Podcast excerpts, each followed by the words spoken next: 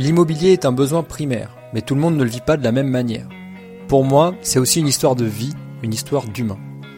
Bienvenue sur Chronique un podcast qui parle aussi de rentabilité, de rénovation et de décoration.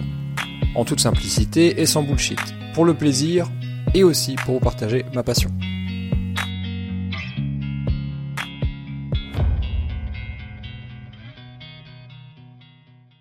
Salut à toi et bienvenue dans un nouvel épisode de Chronique Imo.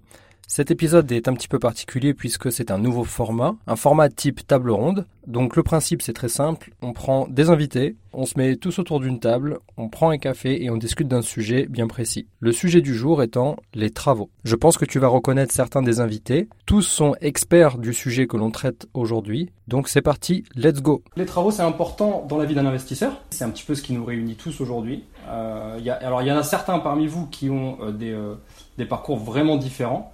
Et du coup, ce qui serait intéressant pour, pour que les auditeurs comprennent bien, c'est qu'on fasse un petit tour de table tranquillement, sans aucune pression, pour parler de, vous à l'échelle des travaux. Donc dites-nous déjà qui vous êtes, s'il vous plaît. Donc on va commencer par... on commence par qui? On commence par Maude. Allez, Maude, tu commences. Donc petite présentation rapide et, et éventuellement un petit mot sur les travaux. Qu'est-ce que ça représente pour toi les travaux? Ok, donc moi c'est Maude, ou plus communément euh, sur les réseaux Woman Invest. Donc je suis en couple avec euh, Laurent. Euh, donc on est investisseurs tous les deux et ce depuis des années. on a, bah, moi j'ai un petit parcours qui n'avait strictement rien à voir avec l'investissement immobilier, mais on va dire que voilà, j'ai travaillé dans le domaine bancaire pendant plus de 15 ans. J'ai été conseiller en gestion de patrimoine. Euh, j'ai arrêté en juin 2021. Alors, j'ai tout un cursus avec euh, différents diplômes, etc. Bref, euh, j'ai arrêté en juin 2021 pour vraiment me consacrer à tous nos investissements, tous les business que l'on a et également la création d'une agence immobilière parce que je voulais absolument avoir une agence immobilière. Voilà, c'était un peu la suite logique puisque voilà, on est des passionnés d'immobilier. et on investit principalement dans tout ce qui est immeuble de rapport, euh, où on dilue le risque avec à la fois des locaux pro, on fait d'allocations nues, meublées, LCD, etc. Euh, donc, du coup, forcément, les travaux ont une importance euh, très importante puisque c'est grâce aux travaux qu'on crée l'opportunité et le cash flow lié à tous les investissements que l'on peut faire. Yes, ok. Donc, tu es en train de direct, tu spoil tout le, tout le podcast, il n'y a pas de problème. yes, mais tu sais que c'est vachement important ce, que, ce que tu dis parce que je, je, je, pense que c'est un comment dire, c'est un levier encore, c'est un, sous-levier, c'est un sous-tiroir, c'est un tiroir dans un tiroir. Pour moi, l'investissement immobilier façon levier, c'est un vrai sujet, mais l'investissement immobilier avec du levier bancaire et beaucoup de travaux, c'est un sous-levier. Et ça sera très intéressant d'en parler justement avec toi, et en plus avec ton, expérience en banque, j'imagine que même avant de te, mettre à 100% à ton compte, bah, tu as dû voir passer un paquet de dossiers euh, avec des travaux. Ah bah euh, j'en gérais forcément pas mal. Et après, en gestion de patrimoine, c'était un petit peu différent. Alors, je pouvais avoir des dossiers tels que nous le faisons nous, c'est-à-dire en tant qu'investisseur immobilier avec la recherche de cash flow. Mais euh, j'avais également beaucoup de clients qui étaient dans une optique différente euh, et la plupart du temps plutôt une optique de défiscalisation, donc sur des projets plutôt voilà type Pinel, anciennement Duflo, voilà résidence senior, étudiante, etc. Mais encore une fois là-dessus, info pour tout le monde et ça correspondait à une certaine typologie de clients et voilà. Non, non, bien sûr, bien sûr. Bah, euh, c'est très intéressant. Merci à toi, Maud. Alors, du coup, tu, tu, as, tu, as, dit tout à l'heure que tu étais en couple avec, euh, avec euh, Laurent. Et je pense qu'on va. Les gens doivent se demander, mais pourquoi elle nous dit avec qui elle est en couple, celle-là? Ouais, parce que je n'étais même pas au courant, moi. parce que vous, vous vous déplacez jamais solo, en fait, vous êtes toujours ensemble? bah, la plupart du temps, mais. Ah, je, suis, je, suis, très sous surveillance. Hein. Non, mais non. non, non. Laurent? Ouais. Excusez-moi, excusez, excusez-moi, ils sont vraiment en couple? Je l'ai appris en même ah appris en même temps. Ah ouais. Euh, bah, Laurent, ça va vraiment falloir qu'on ait une discussion tout à l'heure. bon. Non, mais euh, on travaille en couple, qui est aussi une très bonne chose dans le sens où on est très complémentaires. Voilà, on a chacun nos domaines de, de compétences et euh, on va dire que euh, là où je n'ai pas de valeur ajoutée ou y a des choses que je ne souhaite pas forcément développer, c'est Laurent qui, qui, va le faire et puis inversement. Quoi. Ok, ok. Et donc du coup, toi, Laurent, c'est, est-ce qu'on on doit comprendre indirectement que c'est la partie travaux, que, que tu es la, la, personne derrière, derrière cette partie-là? Ouais, exactement. Bah, enchanté à, à, tous. Je m'appelle Laurent Boutillier. Moi, j'ai 40 ans. Et euh, c'est vrai que je suis plutôt d'un cursus euh, autodidacte, donc j'ai pas j'ai pas fait d'études, mais j'ai voilà j'ai très vite pris conscience que je pouvais faire du business. Euh, et comme euh, bah, je suis parti de, je dis souvent aux gens, si vous partez de zéro, vous avez de la chance. Je suis parti à découvert, je suis parti sans argent. Il a fallu très vite que bah, je, je m'y colle. C'est-à-dire que le, premier investissement, je remets le décor. octobre 2001, à l'époque j'ai 19 ans. Euh, je dis à mon ex-compagne, euh, il faut qu'on arrête. Ça faisait six mois qu'on qu jetait 500 euh, balles tous les mois en termes de loyer. Je dis, il faut qu'on investisse. Et on n'avait pas d'argent. Et du coup, bah, la banque nous dit, OK, euh, nous, on vous suit, pas de souci, mais on a une grosse enveloppe pour vous de 80 000 euros sur 20 ans. Et vous nous dites merci avec ça. Donc, forcément, on a trouvé un bien où il y avait tout à refaire. Je m'y connaissais pas du tout. Et je dis, Banco, on y va. Et du coup, bah, j'ai appris dans le dur, c'est-à-dire que bah, j'ai pris, euh, euh, un coup de jus, j'ai connu l'électricité. On a pris une inondation quand j'ai posé le premier ballon d'eau chaude et, j'étais fort en plomberie après. Mais vraiment dans, le dur. Et je me suis découvert un petit talent, c'est-à-dire que je suis quelqu'un de curieux et plutôt démerdard. Voilà, j'ai ce truc en moi qui est de dire bah, que si ça s'est déjà fait par quelqu'un d'autre, alors je peux le faire. Et, ouais. et, et, et j'ai pris plaisir. J'ai pris plaisir à le faire. Donc du coup, bah, ça a commencé par le fait de rénover une première maison, puis une deuxième, puis ensuite j'ai créé une entreprise dans le bâtiment, j'avais 22 salariés, donc du coup j'ai passé des diplômes, je suis devenu géothermicien, euh, donc je me suis passionné pour... Euh, tu t'es professionnalisé dans, dans, dans, la, dans la réno, on est d'accord. Exactement, donc bah, c'est devenu mon, fer de lance et c'est là où bah, maintenant je rénove des, des, des, biens un peu plus conséquents, on en parlera peut-être, sur lesquels bah, je prends beaucoup de plaisir et, et j'accompagne les, les, artisans qui nous suivent en leur exposant des, des solutions et en trouvant avec eux des, des, façons de rénover qui soient les plus pertinentes possibles. Ok, ok, ok, super. Ben, merci, pour, euh, merci pour cette présentation. Et du coup, juste, tu, tu disais 19 ans, j'avais une, question, une, sous-question pour tout le monde que j'ai oublié de poser à Maude. Mais du coup, c'est quoi ton plus vieux souvenir de travaux, euh, Laurent, et, du coup Maude aussi après euh, si vous avez un... Ah, le plus vieux du plus vieux, mon père, il en avait marre que je foutais rien à la maison. Il m'a dit Tu vas me faire une fosse dans le garage, on pourra faire la vidange. Et j'ai mis 15 jours à creuser avec une pelle et une pioche un trou dans la cave pour faire une fosse. C'est mon plus vieux souvenir de travaux. Mais c'est extraordinaire. ouais, c'est la vérité. C'est quoi cette histoire? Pour faire les vidanges Ouais, ouais. En fait, un peu comme dans les, dans les garages, bah, mon père, il m'a dit, écoute, euh, j'en ai marre que quand j'aille bosser, euh, toi, pendant les vacances scolaires, tu ailles jouer au foot avec tes copains. Donc, bah, maintenant, tu vas mériter le fait d'aller jouer au foot. Donc, tu vas creuser. Donc, il m'a donné une pelle, une pioche, et j'ai dû faire un trou de 2 mètres de profondeur sur 80 cm de large. Et bah, ah oui, je vois. temps pour le faire. Et ensuite, avec des palettes, on a fait un coffrage, on a coulé le béton. Ça devient aujourd'hui un super souvenir, mais euh, quand tu as 12, 13 ans, tu te dis, mais qu'est-ce que je suis en train de foutre à creuser un trou J'ai eu peur que ce soit ma tombe à un moment donné. Mais, euh, Extraordinaire. Extraordinaire. Très, très marrant. Et, et, et Maud, ça serait quoi, toi, ton, Alors, plus souvenir de travaux Je dirais que moi, les travaux, c'était. Enfin, j'avais une image assez négative de ça, dans le sens où j'avais un papa, ouais. beaucoup, hein, euh, voilà, mais qui avait une tendance à commencer les choses, mais à pas les terminer. Donc, dans la maison, on avait beaucoup de choses de démarrer, avec beaucoup d'ambition et beaucoup de projets. Mais euh, chez les autres, c'était très bien fait. Hein, ça, il n'y a pas de problème. C'était dans les finitions, c'était nickel chrome. Et euh, bah, chez nous, euh, et encore aujourd'hui, hein, euh, voilà, il a tendance à commencer et à pas les finir. Donc pour moi, les travaux, voilà, c'était plutôt pas, j'avais pas forcément une bonne image de ça, quoi. D'accord, ok. Ouais, donc toi, toi, t'as essayé quand même de rester à distance le maximum de, des travaux le plus possible, c'est ça? Alors oui et non, c'est-à-dire que euh, il y a des choses où c'est en dehors de mes compétences et enfin il y a des fois où j'ai même pas envie parce que euh, ça prendrait du temps et c'est pas là où j'excelle. Par contre, euh, j'aime beaucoup en faire, c'est-à-dire qu'avec Laurent, la plupart des biens que l'on a pu acheter, c'est nous qui avons fait beaucoup de travaux. Donc euh, la peinture, casser, euh, mettre des, enfin voilà, j'ai, bon, il y a des choses que je ne fais absolument pas, l'électricité, plomberie, des choses comme ça, je, je, ça m'intéresse vraiment pas du tout. Mais, euh, mais ouais, seconde œuvre et, et, et, finition quoi. Ouais, voilà. Mais de les faire, en fait, vraiment d'avoir été sur le terrain pour les faire, franchement, j'y ai pris plaisir parce qu'on le faisait tous les deux, et je pense qu'on apprend beaucoup aussi, surtout quand on démarre, euh, quand on en fait par soi-même, ça permet aussi d'appréhender un petit peu les différentes étapes même si, euh, bien évidemment, il faut le faire par des artisans et par des professionnels, hein, ils sont là pour ça. Et puis, ça a d'intérêt, euh, on va dire fiscalement parlant également, euh, au niveau des charges. Mais, mais voilà, c'est des choses que, que j'aime faire. Maintenant, chacun son domaine de compétences. Bon, super. Merci Maude. je te passe la main, Sophie, pour, pour, pour, que tu nous, nous répondes un petit peu à tout ça. Qui, qui es-tu et, et pourquoi tu es là en fait? Pourquoi tu es là? Tu vas nous parler de travaux, j'imagine. Oui, bonjour à tous. Donc moi c'est Sophie, j'habite à Bordeaux. Euh, on peut me retrouver, c'est Freedompreneur euh, sur les réseaux. Euh, eh bien moi, j'investis donc en immobilier que depuis 2018. Finalement, c'est assez récent. Avant, j'étais chef de projet informatique, consultante chef de projet informatique dans les cabinets de conseil. Donc j'ai complètement changé de, voie. Et ben, j'ai découvert l'immobilier un petit peu comme une façon alternative de vivre. Et en fait, dès que j'ai acheté mon premier appartement, c'était un tout petit studio à Bordeaux. Euh, j'ai décidé de le rénover moi-même. Et euh, du coup, euh, je savais absolument rien faire avant. J'avais fait aucun, aucun travaux. Et finalement, ça m'a énormément plu d'apprendre sur le tas. Et enfin, c'est, enfin, j'ai vraiment découvert une appétence là-dessus, de par la créativité. Et puis, de reprendre quelque chose de manuel aussi, ça, fait, ça fait du bien aussi.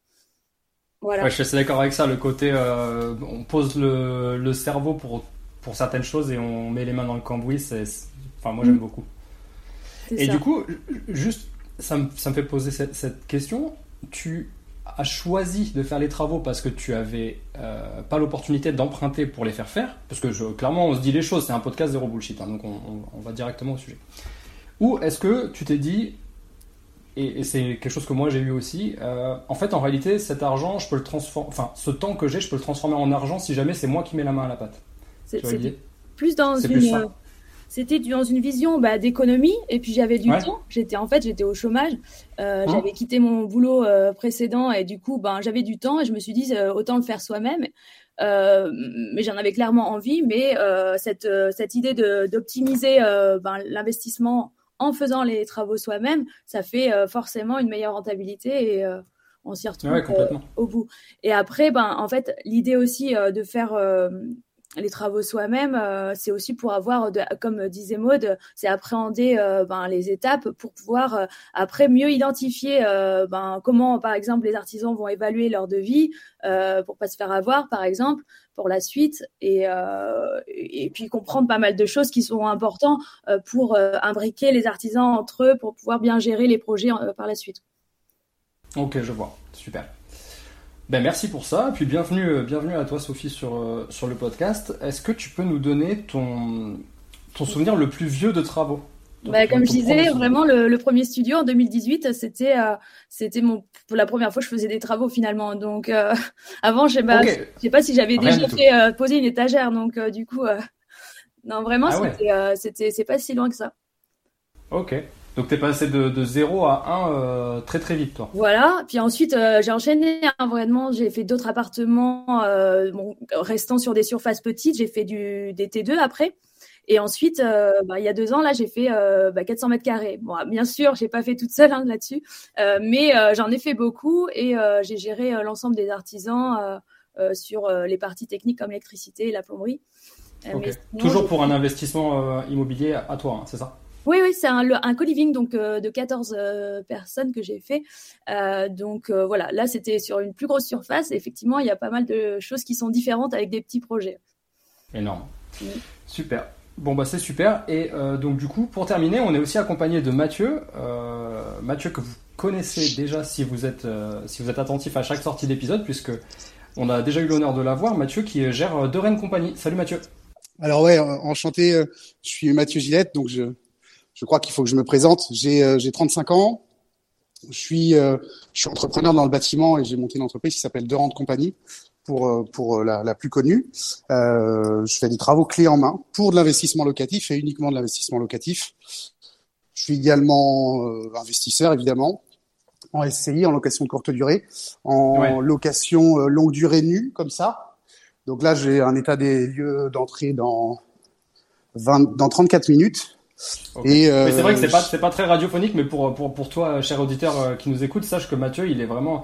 Bon, de toute façon, il y a que des gens de terrain là. Certes, on est euh, on est sur un podcast, mais en réalité, il y a que des gens de terrain. Et Mathieu, il est en direct live, on peut le voir à la caméra, dans un appartement qu'il est qu'il est sur le point de louer, du coup, j'imagine. C'est ça, voilà. Donc la location nue, je fais un peu de courte durée, mais beaucoup moins que Laurent Boutillier, qui est, qui est l'expert de la LCD ici. ça, c'est mon petit bisou à Laurent. Euh, et puis euh, j'ai quelques petits projets à thème, mais en cours, donc qui sont pas lancés, donc j'en parle pas encore. Donc voilà, voilà, je, je baigne dans, dans le bâtiment depuis que j'ai 20 ans.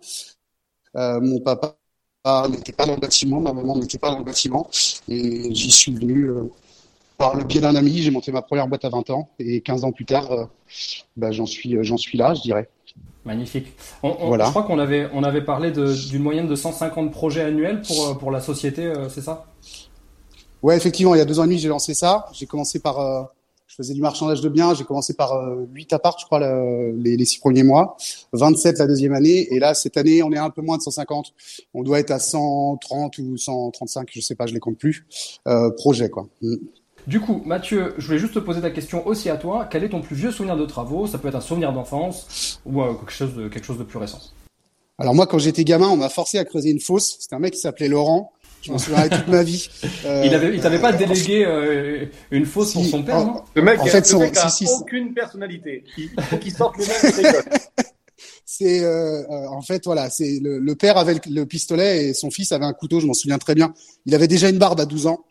non, plus, plus sérieusement, mon, mon plus vieux souvenir, euh, c'est c'est, c'est euh, je sais pas, euh, je devais avoir euh, une vingtaine d'années, j'ai pas commencé aussitôt, euh, une vingtaine d'années, certainement ma première mise en eau où je me rends compte que le plombier n'a rien serré. Et euh, yes, c'est bon ça. Je, vois encore l'eau couler à travers les spots, qui étaient toujours allumés. C'était, c'était vachement rassurant. Dans un immeuble que j'avais fait avec ma mon ex-femme, c'était c'était génial puisque tout était fini et, et, et, les mises en eau on a toujours tendance à les repousser. Et là je me je reverrai toute ma vie les, les quatre spots là de la cuisine qui qui, qui vraiment il y avait beaucoup beaucoup d'eau qui coulait. Donc c'est c'est c'était très bien fait. Ok. Bon super. Euh, merci merci à toi pour pour cette présentation. Et puis on va pouvoir enchaîner tout de suite avec euh, avec les questions. Donc moi j'en ai une en fait où je, en fait souvent je me dis euh, est-ce que les travaux sont obligatoires en fait pour faire des, des bonnes affaires en immobilier? Parce que euh, moi, pendant très longtemps, j'en ai pas parlé autour de moi, à ma famille, etc. Parce que j'ai eu peur du côté ostentatoire de dire ouais, je fais de l'immobilier et tout, etc. Euh, et donc du coup, euh, ben, j'ai passé de longues périodes à être très impliqué dans les travaux. Et euh, je voyais aussi d'autres personnes qui achetaient de l'immobilier. Alors, j'avais évidemment pas toutes les connaissances que j'ai aujourd'hui. Euh, ils en achetaient via différents types d'investissements. On a parlé tout à l'heure du véhicule de défiscalisation qui s'appelle Pinel, qui est pas du tout euh, un, sujet pour nous évidemment, mais voilà, j'ai vu des gens investir là-dedans et ils faisaient pas de travaux. Et donc du coup, maintenant, ça me revient souvent en message ou en commentaire du, du podcast. Est-ce qu'il faut vraiment faire autant de travaux? Est-ce qu'il faut être autant impliqué sur la partie travaux pour faire des bonnes affaires immobilières? J'ai envie de poser la question du coup à à, à Maud et Laurent parce que j'ai quand même l'impression que c'est un sujet que vous traitez souvent. Oui, tout à fait. Euh, c'est euh, complètement obligatoire. C'est-à-dire qu'aujourd'hui, en fait, on ne peut pas se permettre de dire je veux investir dans l'immobilier pour avoir un revenu complémentaire, euh, je veux en plus faire une affaire et, et, je veux en plus que ça se rembourse facilement et faire du cash flow tous les mois. C'est-à-dire que le montant de cash flow que vous allez réaliser va passer par le fait que vous puissiez absorber des travaux quand on est sur certaines villes, on voit un prix au mètre carré. Vous pouvez aller sur Meilleur Agent, vous pouvez aller voir sur ce loger. Vous voyez 1000, 1500, 2000, 3000, 5000, 10 000 euros du mètre carré. Le bien que vous allez aller chercher, sur lequel vous allez faire du cash flow, si vous prenez un bien qui est terminé, celui qui fait la marge, celui qui fait le cash flow, c'est la personne qui a réalisé les travaux. C'est celui qui a créé la plus-value et qui, du coup, va être récompensé. Aujourd'hui, les taux d'intérêt montant, ce n'est pas sur le financement qu'on va pouvoir gagner, ce n'est pas sur l'allongement du crédit, le seul levier qui va nous, qui va nous, qui va nous laisser, c'est sur le fait de pouvoir répondre à une contrainte. Et nous, tous les jours, avec Maud, en fait, et encore là, on vient de m'envoyer un bien, plus il y a de contraintes, ça peut être par exemple un logement classé en G. Euh, ça peut être un logement sur lequel on a de la salubrité. Ça peut être un logement sur lequel il y a un locataire qui ne paye pas. Ça peut être un logement sur lequel il y a eu un dégât des eaux, comme en parlait euh, Mathieu. Plus il va y avoir des contraintes et plus vous allez pouvoir répondre à ces questions par le fait de faire des travaux, décoincer une situation, et plus vous allez réaliser votre marge. L'idée mmh. de se dire, j'achète un bien où tout est fini, tout est loué, il y a des locataires, des garants partout, une garantie de loyer impayé, toutes ces étapes sont forcément chiffrées, du monde a gagné de l'argent sur ces étapes, et si vous, vous faites qu'un échange de RIB chez le notaire, ce qui va vous sauver, c'est le temps au bout de 15 ans, 20 ans, quand vous aurez fini de payer votre bien, vous commencerez à faire un petit peu plus de cash, puisque bah, les impôts vous en laisseront quand même, et vous gagnerez de l'argent. Donc à la question, est-ce qu'on est obligé de faire des travaux pour réaliser des belles affaires dans l'immobilier? Si votre objectif, c'est de vivre de l'immobilier ou d'avoir un complément de salaire rapide, la réponse est oui. Si c'est dans un cadre de préparer votre retraite et d'avoir un achat patrimonial, la réponse est non. Ouais. Comme que ça. Oui, d'accord. Ça dépend des objectifs, en fait. Ouais, ça va dépendre des objectifs. Mais c'est vrai que c'est intéressant cette notion de toujours mettre en face du mot problème, de mettre euh, le mot opportunité. C'est-à-dire que dans le sens, je, vais étoffer un petit peu mon propos, si tu acceptes de vouloir gérer ces problèmes-là, eh bien, en face, le, la conséquence, c'est que bah, tu vas peut-être te créer des opportunités, à savoir des opportunités pécuniaires, puisque effectivement, si tu gères la partie travaux, alors après, on peut c'est pas forcément des problèmes les travaux. Hein. Euh, je dis que c'est des problèmes tant qu'on sait pas les gérer. Quand on sait les gérer, ça devient, ça, devient moins des problèmes. Mais euh, enfin, en tout cas, moi, je, commence à prendre du plaisir maintenant dans la gestion des, dans la gestion des travaux. Et c'est vrai que, un petit peu comme Sophie, euh, j'ai beaucoup donné de ma personne au début.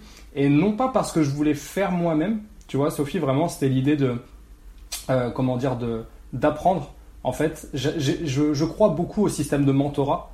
Et euh, tu sais, tous ces artisans qui ont toute cette qualité au bout des doigts, je me suis dit, ben, en fait, il suffit de rester derrière eux, de leur proposer d'être leur deuxième ou troisième ouvrier et de passer la journée à dire pourquoi, pourquoi, pourquoi, tu sais, comme les enfants, en mode, euh, je veux savoir pourquoi on fait ça, pourquoi on utilise cet outil, comment on fait le, parpaing, euh, la, cloison sèche, etc. Et, en fait, en faisant ça, certes, c'est très chronophage, mais maintenant, comme tu disais tout à l'heure, je, réussis ben, déjà à gagner sur mes devis et à bien m'entourer au niveau des travaux. Et du coup, pour toi, Sophie, est-ce que c'est pareil? Est-ce que tu penses aujourd'hui euh, continuer à investir, mais avec euh, peut-être moins de travaux ou différemment? Mon objectif, c'est effectivement de réduire ma charge de travaux, mais euh, pour moi, ça me paraît indispensable de, de gérer d'en faire, enfin, déjà de d'acheter des, biens avec des travaux. Il n'y a que comme ça qu'on crée de la rentabilité, en tout cas pour moi, si on veut de la rentabilité rapide. Et, euh, et puis, euh, donc mon objectif, ça serait de diminuer, mais euh, en de diminuer ou de déléguer, tu veux dire? De diminuer ce que je fais moi-même. Donc voilà, donc bien sûr de déléguer plus. Après, je ne vois pas, je me vois pas ne pas gérer les travaux, ne pas mettre être la maîtrise d'œuvre. Ça, je veux, je veux forcément le garder, en tout cas pour les prochains projets. Et je pense que je vais encore faire aussi des, des, des, travaux moi-même parce que bon, euh, je pense que c'est la meilleure façon de rentabiliser un max un projet. Euh, et euh, bon, si j'ai du temps, je préfère le faire que de payer pour et perdre de la rentabilité. Après, si je, pars sur plusieurs projets en même temps, je serai obligé. Mon temps, il n'est pas infini, donc je serai obligé de, de, de faire faire plus. Mais c'est vraiment, c'est un vrai levier de rentabilité. Et puis aussi de, de créativité. Enfin, c'est comme ça qu'on fait qu'on fait en fait, qu'on crée de la, de la valeur de par euh, la différenciation et puis euh, créer une expérience dans chaque, euh, dans chaque bien. voilà, c'est une bonne création de valeur. Et je pense aussi, en tant que nana, bon là je vais parler pour, pour nous deux, je pense que le fait d'avoir fait un peu, ça permet aussi, parce que c'est un domaine qui quand même, surtout les artisans, très masculin. Et quand une femme arrive, elle peut vite se faire avoir euh, par méconnaissance et puis parce que entre guillemets, bah voilà, il y a une nana en face et euh, bah peut-être que voilà l'artisan va se dire bah tiens je vais lui faire ça ou euh, ou on va lui parler de ça elle s'y connaît pas et puis on verra. Elle va rien comprendre etc ouais c'est ça. Déjà bah, à chaque fois faut reprouver ce qu'on a fait ce que j'ai fait. Sinon c'est clair que bah, je vais avoir des devis insensés donc c'est fatigant en fait. Hein, vraiment, euh, faut, faut reprouver qui on est, qu'est-ce qu'on a fait. Euh, et puis lui, lui, poser quelques petites euh, questions pièges et puis lui sortir quelques petites techniques qu'il ne pense pas que je que je puisse savoir. Euh, déjà, je pense que après ça les met un petit peu. c'est super ça, l'idée des, des, questions pièges, c'est super ça. Mm. Très Justement, je pense que c'est grâce à ces petits ces petites questions où là ils se rendent compte que finalement ils n'ont pas affaire à quelqu'un de novice, au contraire, et donc ils ne vont pas le faire à l'envers. Euh, et, je pense que même ça permet de s'en amuser aussi, euh, surtout au démarrage, euh, voilà, avec certains artisans, quoi. Ouais. Comme quoi, on ne se laisse pas faire, même si on est des femmes. Voilà, on peut maîtriser le sujet sans problème. On n'a pas le choix. Hein. Voilà, exactement. Non, non, mais c'est sûr, il n'y a pas de. De toute façon, la rénovation, elle n'a pas de sexe, elle a pas de, elle est, elle est, pas plus intelligente pour un homme ou pour une femme. Hein. C'est la même rénovation, c'est exactement pareil. Euh, faut juste avoir envie de se mettre les, soit les mains dans le cambouis ou en tout cas se mettre le cerveau à l'endroit dans le sens où euh, il faut apprendre. C'est beaucoup d'apprentissage surtout. Exactement. Du coup, euh, Mathieu, du coup, je voulais te poser la question parce que toi, tu es, un petit peu euh, des deux côtés de la barrière, dans le sens où tu es investisseur, tu fais les travaux pour toi, tu, tu maîtrises bien aussi ces notions-là, et en même temps, tu proposes via ta société des services à des gens qui n'auraient pas justement le temps que Sophie, Laurent, Maude et moi-même, on a voulu consacrer à ces travaux. Euh, donc du coup, ça, serait quoi en fait euh, la, bonne pratique pour un investisseur immobilier, euh, un néo-investisseur disons, euh, qui veut pas mettre les, mains, les dans le cambouis ou qui peut pas en fait tout simplement parce que peut-être qu'il a, je sais pas moi, un CDI, une vie de famille, des enfants, etc. et qu'il n'arrive pas à se découper en fait? Ouais, alors je te répondrai à ça que aujourd'hui, alors bien sûr je suis dans les travaux, mais pour moi refaire un refaire un bien ou en tout cas engager des travaux dessus, c'est aussi une notion de sécurité.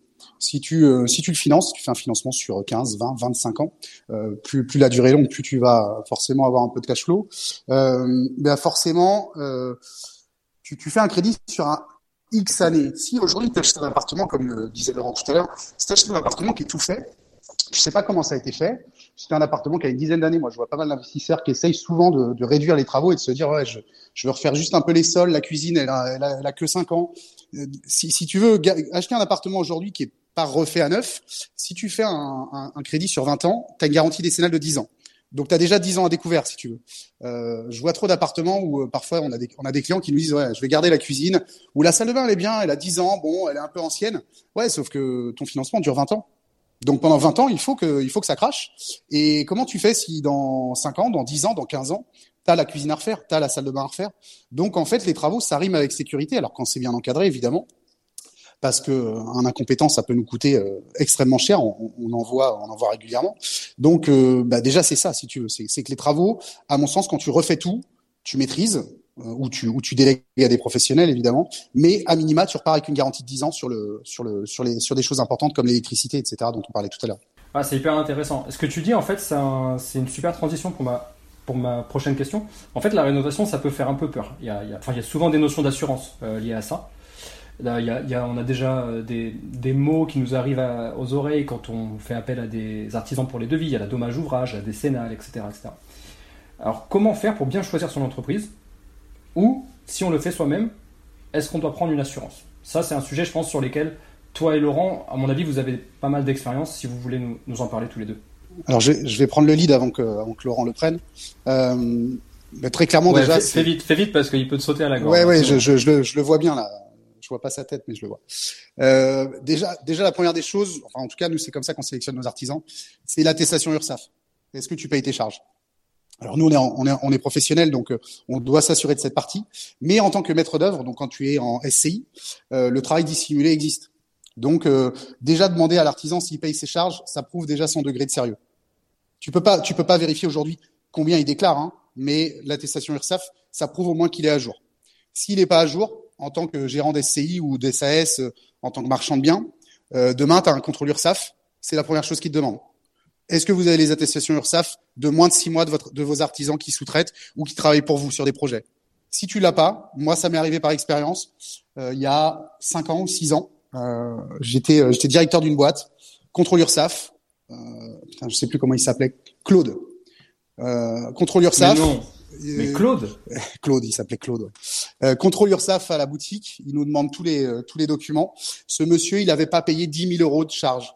Il devait 10 000 euros à l'URSAF. Saisie attribution sur les comptes à la fin du mois.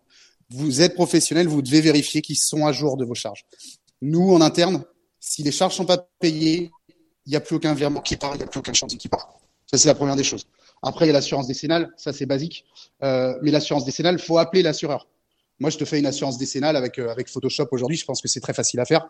Le gars, il te donne une décennale et surtout, elle est elle est éditée pour l'année, mais certains sont mensualisés.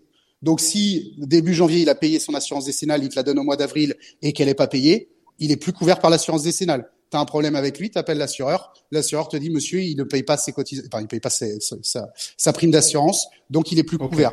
Donc il faut Donc toujours. c'est quoi la bonne pratique? C'est vérifier demander, le numéro. Demander l'assureur, demander le numéro de l'assureur ou demander aujourd'hui à la MMA ou d'autres sociétés comme ça, tu peux éditer une assurance décennale à jour J.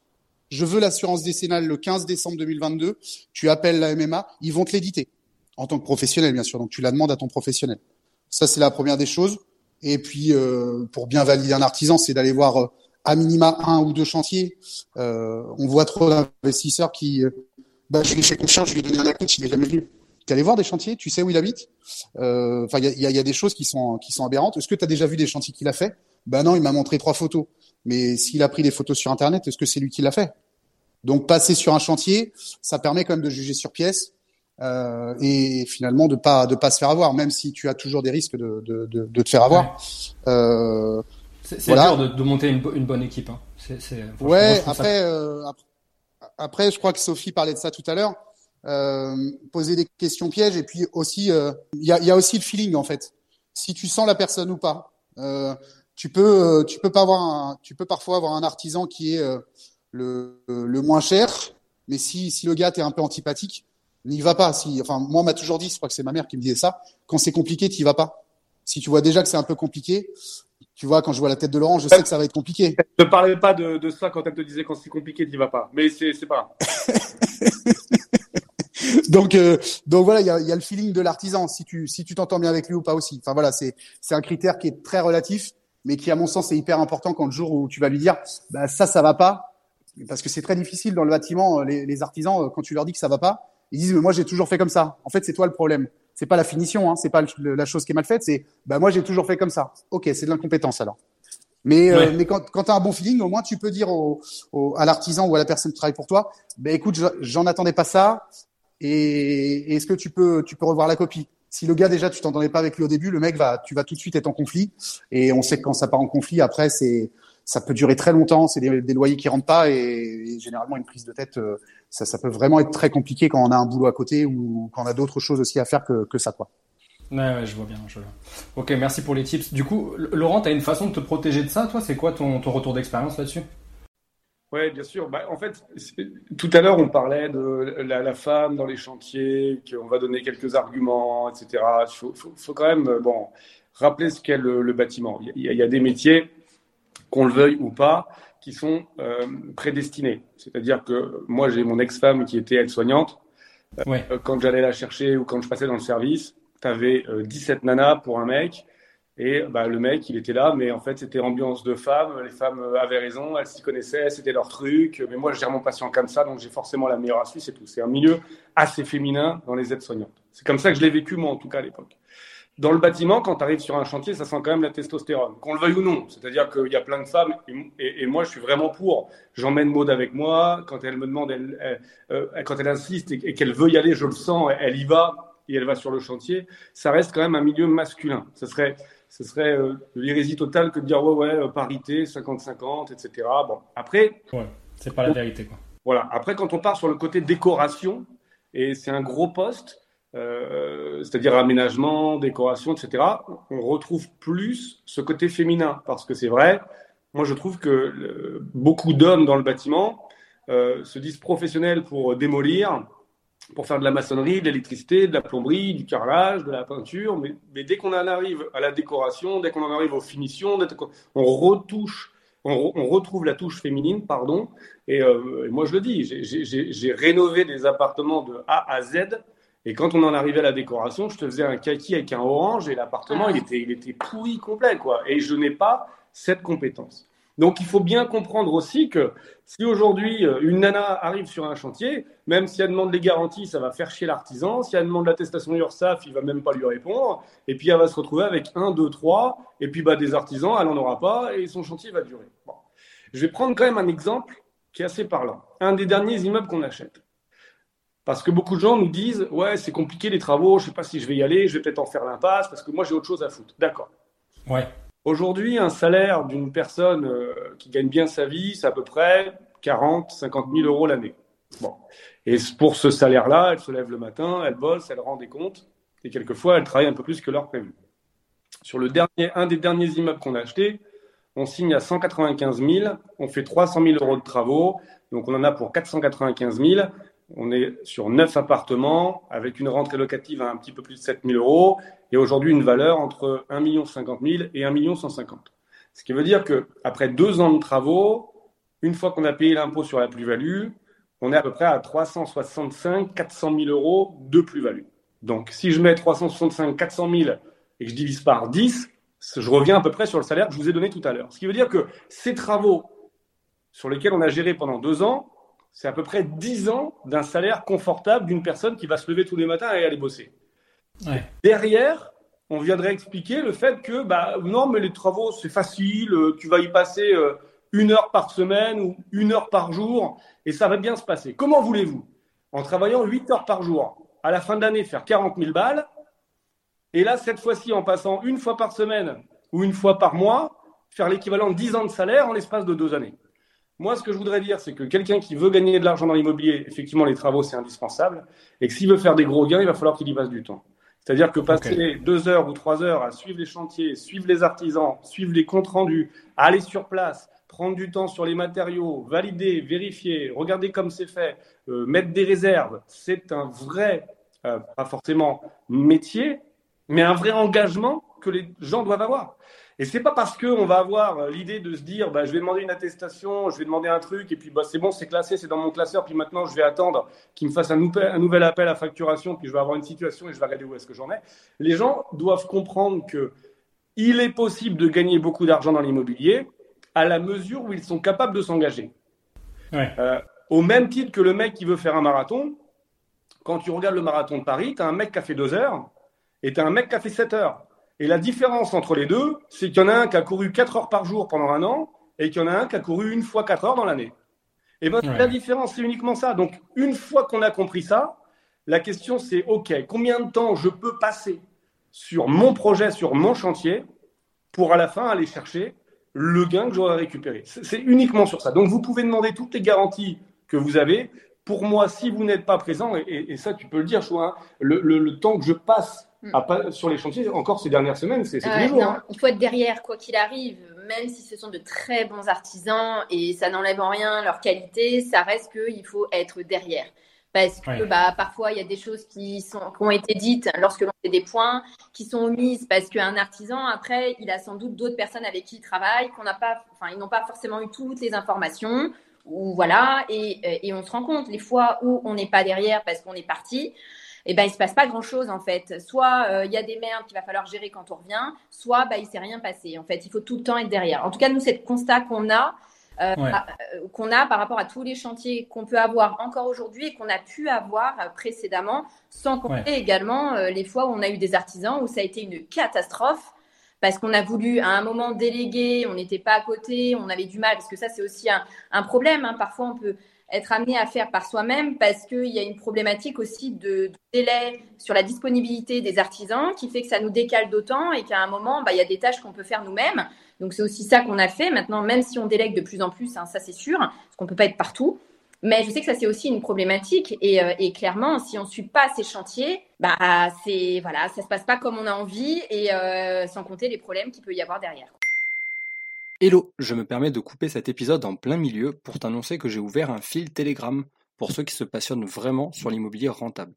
Ce groupe s'appelle Pensée Imo et il me permettra de partager des anecdotes quotidiennes, des astuces, des photos et vidéos et bien sûr de discuter avec toi en direct et euh, de répondre aux questions de tout le monde dans le groupe. Pour rappel, le fil Telegram s'appelle Pensée Imo, donc P-E-N-S-E-R-I MMO. Donc je te retrouve de l'autre côté dans le groupe et on retourne à notre épisode du jour.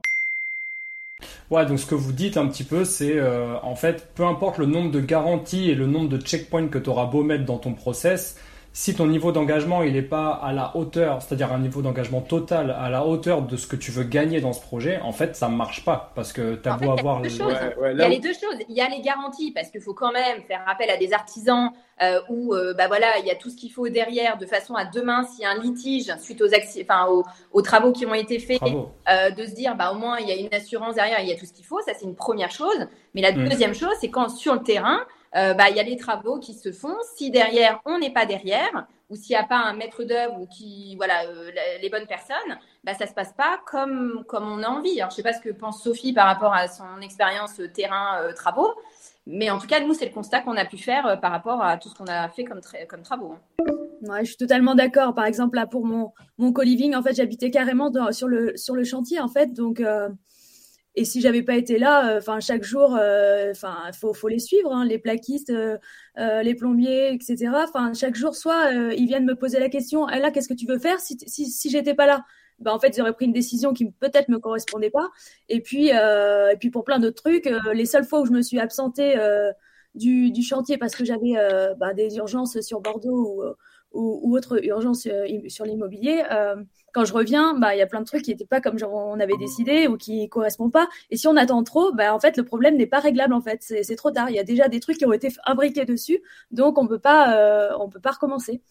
Donc euh, oui, c'est, moi, je, moi, je suis convaincue. T'es ultra présente, t'es ultra présente sur les chantiers. Moi, j'habitais dans, dans, dans, le chantier là pour le dernier, donc euh, pendant 14 mois, j'ai travaillé, mais tous les jours, j'ai pris 4 jours off euh, sur 14 mois, donc effectivement, j'ai été complètement investi dessus. Et du coup, la semaine, finalement, c'est beaucoup de gérer des bah, des problématiques qui se posent avec les artisans. Et le week-end, enfin, j'avais plus de temps pour faire mes propres euh, travaux que je voulais avancer euh, ou chercher, euh, bah, chercher des, des, mm, des, réponses à des problématiques techniques. Donc, parce que tous les artisans ont des, des avis différents. Donc, faut faire son propre avis, chercher sur Internet et décider qu'est-ce que finalement je décide de mettre en place. Parce que, en fait, j'ai l'impression que les avis des artisans, c'est il y a un avis par artisan. Donc, c'est finalement, faut que toi, tu fasses ton avis et tu prennes ta propre décision avec les conséquences de chaque, euh, chaque choix. Ok, super. On enchaîne. Du coup, je voulais vous poser la question, avez-vous une anecdote de chantier, positive ou négative, peu importe, celle qui vous a le plus marqué en fait? Donc, euh, d'ailleurs, ça serait marrant qu'il y en ait euh, pour chacun de vous une négative, une positive. Mais un truc qui vous a vraiment marqué, une anecdote que vous voulez partager et qui peut être aussi une, prise de conscience ou une leçon à tirer pour, pour tout le monde? Euh, moi, j'en ai plein, hein, mais euh, quand j'avais ma, ma boîte, euh, je me rappelle une fois où j'avais commandé un terrassier parce que je faisais de la géothermie et j'avais fait appel à un sous-traitant pour pouvoir. la géothermie, c'est la chaleur de la terre. Donc, on fait ce qu'on appelle un terrassement, donc un trou dans la terre qui, qui mesure à peu près 1,5 fois la surface à chauffer. Donc, si vous avez une maison de 100 mètres carrés, il vous faut un terrassement sur 60 cm de profondeur sur 150 mètres carrés. Et un jour, euh, je fais une maison en rénovation et le client me dit bon bah voilà, écoutez, euh, ce qui serait intéressant, c'est que bah, on fasse le, le, terrassement sur l'arrière. On peut pas, on peut pas passer de, de part et d'autre. Il me dit mais si, euh, en fait, la qui, est, qui, est, sur la gauche de la maison, quand votre terrassier vient, ce qu'il fait, c'est qu'il il détruit la parce que c'est un vieux truc et puis et puis il passe et il fait le, terrassement sur l'arrière. Bon. Donc du coup moi j'envoie le plan à, à mon terrassier et puis, euh, je lui commande la prestation. Et euh, c'était prévu peut-être un mois après. Euh, le jour J, mon terrassier y va, j'étais pas là. à 10 heures, le client m'appelle affolé. et en fait, le, terrassier avait détruit le, garage de la maison d'à côté. Et là, moi, je me retrouve. c'est pas possible, ça. Je me retrouve avec un. C'est un, film qui n'a pas démarré sur le bon et sur lequel j'ai un conflit maintenant avec le, voisin euh, d'à côté. Voilà. Donc ça, ça a été euh, un petit peu compliqué à, gérer. Où là, bon, bah, c'était euh, assurance de, du terrassier, constat sur place. bon, bref, ça, ça, a commencé, c'était un petit peu compliqué. J'en ai un aussi sur un tout à l'égout une fois. Donc on était en épandage, on veut se raccorder sur le tout à l'égout. Euh, au moment de creuser, euh, bah, en fait, euh, la, pelleteuse, elle, amène l'arrivée d'eau générale et je me retrouve avec de l'eau qui, je me retrouve avec un geyser en fait au milieu du, au milieu du trottoir. Euh, donc ça c'était sympa aussi. Euh, j'ai. Euh... C'est la pelleteuse. Attends, c'est quoi? C'est la pelleteuse qui a coupé l'arrivée d'eau en fait qui traversait sur le terrain, c'est ça? Ouais, on avait les plans en fait de l'épandage, donc euh, les eaux usées du, du, client. On avait les plans donc du, du tout à l'égout, mais par contre on. Mais pas l'arrivée. On, on savait pas que l'arrivée le, générale de la bâtisse était juste juste à côté et au moment de, de terrasser bah en fait euh, il, a, il a tout emporté avec lui. Quoi. Mais ça c'est une super anecdote. Alors du coup moi ça me... j'ai une question par rapport à ça. Du coup c'est l'arrivée générale, donc ça veut dire que c'est avant ton compteur général. Et donc du coup comment tu fais pour arrêter l'eau? C'est un geyser, comment tu fais pour l'arrêter? Ouais, bah là c'était au service des eaux il a fallu appeler, mais pendant ce temps-là, l'eau, en fait, elle arrivait sur le trottoir, elle descendait et la, circulation commençait à devoir être arrêtée, etc. Ça, devenait, euh, ça devenait une grosse pagaille. Et euh, comme il y avait le tout à l'égout qui était en construction, je me rappelle, on avait des tranchées de partout et du coup, c'était de la boue, en fait, qui ah oui. coulait. Euh, ça s'était rempli d'eau. J'ai eu aussi sur un terrassement de géothermie, une fois le terrassier, pareil, mais j'en ai d'autres, hein, mais il, il ouvre le terrain et là, on tombe sur deux squelettes. deux grands squelettes. Mais non. Ouais de grands squelettes. Bon, euh, le client n'a pas voulu qu'on en parle, mais bon, on ne sait pas ce qui s'est passé avant ou après, mais en tout cas, il y avait deux, deux squelettes euh, à l'arrière du, du jardin. ah, mais non, mais c'est quoi ça? On va être obligé d'arrêter l'épisode, je suis désolé. non, mais, des anecdotes, je peux vous en trouver plein. Hein, mais encore une fois, si, si, vous faites des choses, il risque de vous arriver des choses. Et, et, et, et nous, euh, sur le coup, on dit, oh là là, on est embarqué encore dans quoi? Et après, notre capacité à avancer, c'est juste de résoudre euh, l'affaire. Tout se résout, en fait. C'est vraiment qu'une question d'état d'esprit. Et vous avez le droit de vous apitoyer pendant un certain temps. En tant que chef d'entreprise, en fait, moi je le dis toujours, j'ai toujours une phase. Il y a un problème, laissez-moi tranquille. J'ai besoin de m'en étonner parce que je suis étonné de plein de choses. Le mec qui euh, fait tomber l'appentis du voisin, alors j'y fais des plans précis avec des photos, j'ai besoin de m'en étonner pendant une demi-heure, j'ai besoin après d'être en colère pendant une heure, et j'ai besoin après de résoudre, je sais que je suis comme ça, c'est mon tempérament, par contre on attend de moi à ce que je puisse résoudre, donc c'est laissez-moi tranquille une heure et demie, et après je vais trouver une solution. Voilà. Mais des anecdotes, on en a plein. On en a aussi heureusement des. Mode, mode, c'est quoi ton anecdote, euh, ton anecdote chantier à toi, à toi sur, bah, anecdote chantier, sur ta partie. Euh, on avait fait appel justement. Euh, c'était un immeuble de trois logements en zone zone littorale balnéaire. Bref, on en avait fait deux nous-mêmes et il en restait un au rez-de-chaussée. Et ça faisait un moment qu'on devait le faire. Ça devait faire un, un an et demi, deux ans, quoi. Et hmm. on voyait qu'on faisait plein de choses à côté, etc. On s'est dit, bon, ce serait quand même bien, euh, parce qu'on n'est pas à côté, on avait, euh, on a plus de deux heures, deux heures et demie de route, euh, bah, qu'on trouve quelqu'un, mais très compliqué de trouver quelqu'un. Bref, donc on nous a parlé d'une soi-disant d'un artisan qui vient, on rencontre. Moi, je le sentais pas, je sais pas, j'ai pas eu. Moi, je marche beaucoup au feeling, à l'humain, et voilà. Et lui, je sais pas, je l'ai pas senti, mais comme il venait de la part de quelqu'un qui avait dit que ça s'était bien passé, je sais pas quoi, bref, on s'est dit, why not? De toute façon, on a que ça sous la main. Donc, si, voilà. Et donc, il fait les travaux. Et là, en fait, la seule chose qui a été bien faite, c'est quand ils ont fait appel à une entreprise pour faire euh, coller le sol, parce qu'on avait mis du lino, mais euh, spécifiquement dans cet appartement-là. Bon, bref, c'est la seule chose qui a été bien faite. Le reste, une vraie catastrophe. Le carrelage, c'était euh, une vraie catastrophe. C'était un TCE C'était une entreprise tout corps d'État, du coup? Ouais, mais je pensais ça. En fait, c'est un domaine aussi où tout le monde s'invente tout corps d'État aussi. Il y en a plein. Alors qu'ils sont pas réellement tout corps d'État euh, dans la vraie vie. Bref, donc il nous disait oui, que c'est bien, enfin, qu'il savait faire, etc. Une catastrophe. Et je pense que le summum, ça a été la cuisine. Où là, on a, on a vu l'état de la cuisine, où les plats, la plaque avait été mise sous la crédence, c'est-à-dire que la crédence touchait la plaque. Enfin, c'était particulier comme euh, concept. Bref. Ouais, mais là, là c'est vraiment le niveau euh, plus plus. Hein. Ah ouais, mais c'est parti en cacahuète. Hein. C'est-à-dire qu'à un moment, sur la fin, heureusement qu'on n'était pas en face à face.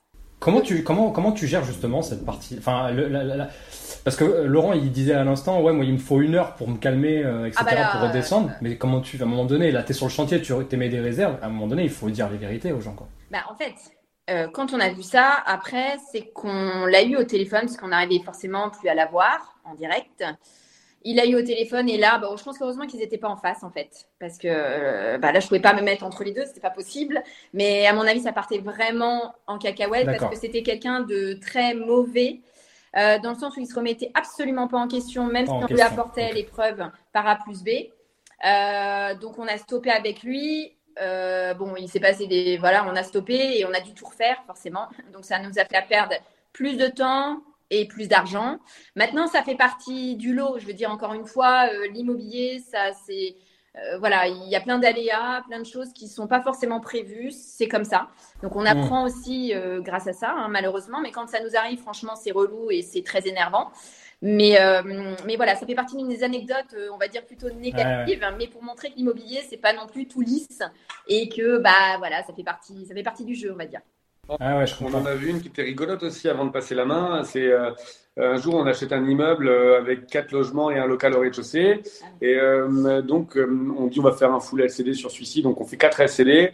Et du coup, bah, il nous faut quatre box, quatre lignes téléphoniques. On commande les quatre box et puis ils nous en mettent trois. Et le technicien nous dit non, non, mais moi j'ai que trois lignes vous concernant. Bah, non, mais les appartements sont existants. On a demandé, vous nous avez envoyé quatre box, vous avez déjà prélevé. Euh, donc, euh, non, non, ben non, non, faut rappeler un de mes collègues. Donc, on rappelle, il y a un collègue qui arrive, et le mec, il nous dit, non, non, mais moi, je peux rien faire, euh, je vous jure, il y a que trois lignes, il faut créer une nouvelle ligne, il faut faire une demande, etc. le mec, il s'en va. Je commence à bien m'énerver. Je fais venir un gars je dis, lui, je vais le recevoir. Le mec, il arrive, il me dit euh, Non, mais là, il euh, n'y a pas. Je dis Écoutez, vous me trouvez une ligne, parce que sinon, ça va vraiment mal se passer. Moi, j'ai quatre. Donc, ça, c'est les services d'Enedis tu, tu parles d'Enedis là euh, Free, Internet. Ah, pardon, Internet. mais il faut savoir juste cet immeuble-là, on venait de l'acheter. et le propriétaire, bon, on s'est rendu compte, voilà, qu'il avait fait beaucoup de merde. Et en l'occurrence, il manquait une ligne téléphonique. Mais ça, on ne le savait pas quand on a voulu mettre les box. C'était la petite surprise. C'est comme il n'y avait pas non plus la terre. Ouais, la mise, à, la bref, la mise à la terre était pas. Bon, et, et, donc, du coup, je dis non, mais vous me mettez vraiment Internet, je veux pas savoir quoi. Et je, vois que le mec de Free, bah, il commence à se dire merde, en fait, si je trouve pas une solution, ça va être compliqué. Et du coup, il prend une échelle, il monte et il me dit ah, c'est bon. Non, non, c'est bon, mes collègues, ils ont merdé, il y avait bien une quatrième ligne. Mm. Euh, j'ai branché, etc. Et donc, je vais voir et on n'est plus bloqué à l'étape 2, donc on passe. Et je dis, bon, bah, nickel. Et le mec s'en va, mais il s'en va vite. Hein.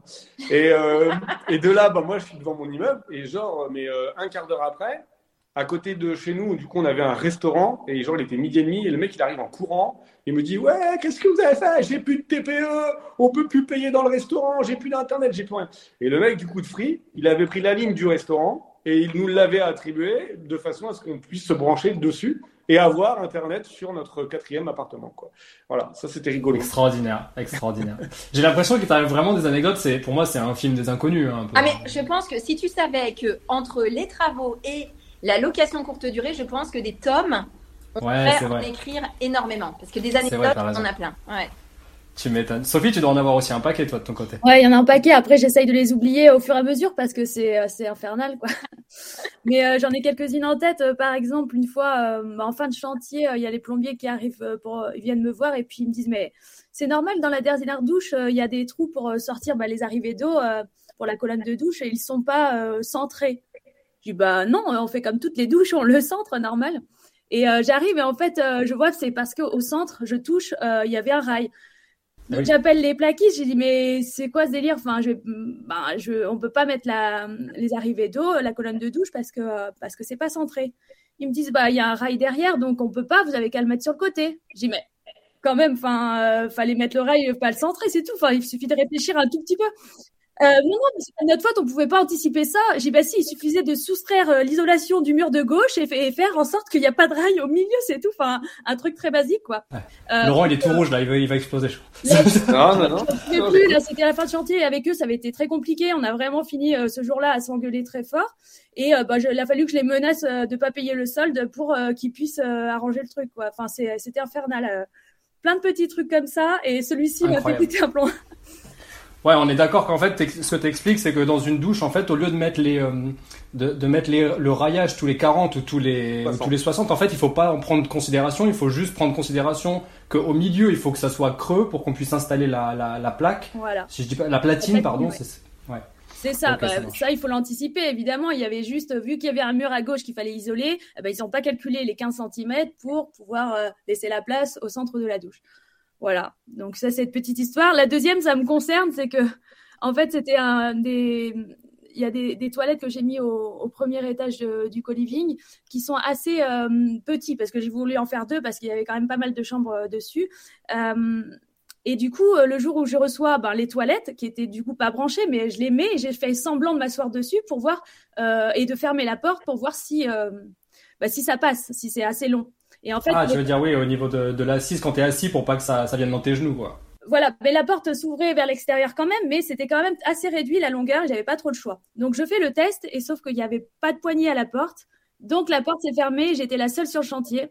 Mmh. Euh, donc là, je me suis dit, euh, en plus c'était le soir vers 19h, donc je me suis dit, euh, avant demain 10h, euh, enfin 9h ou 10h, j'aurai personne va venir me sauver. en plus, les toilettes étaient même pas accrochées, donc même, même pas je peux faire mes besoins. Ah, mais non. Donc je me suis dit, je peux pas passer la nuit ici. Bien sûr, j'avais pas mon portable avec moi, j'avais rien. Euh, donc ce que j'ai fait en fait, c'est que j'ai essayé de défoncer la porte.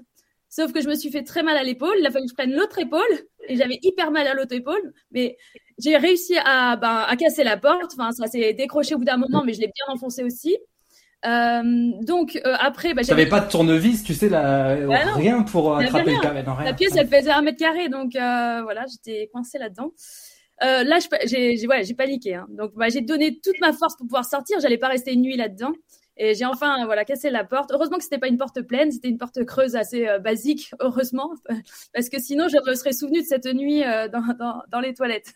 Tu m'étonnes, tu m'étonnes. Non mais c'est marrant. Mais vraiment, moi aussi je me rends compte du nombre de débilités que je fais, mais je me rends compte qu'après et au moment où je transpire, où je me dis putain je viens de me mettre dans la merde.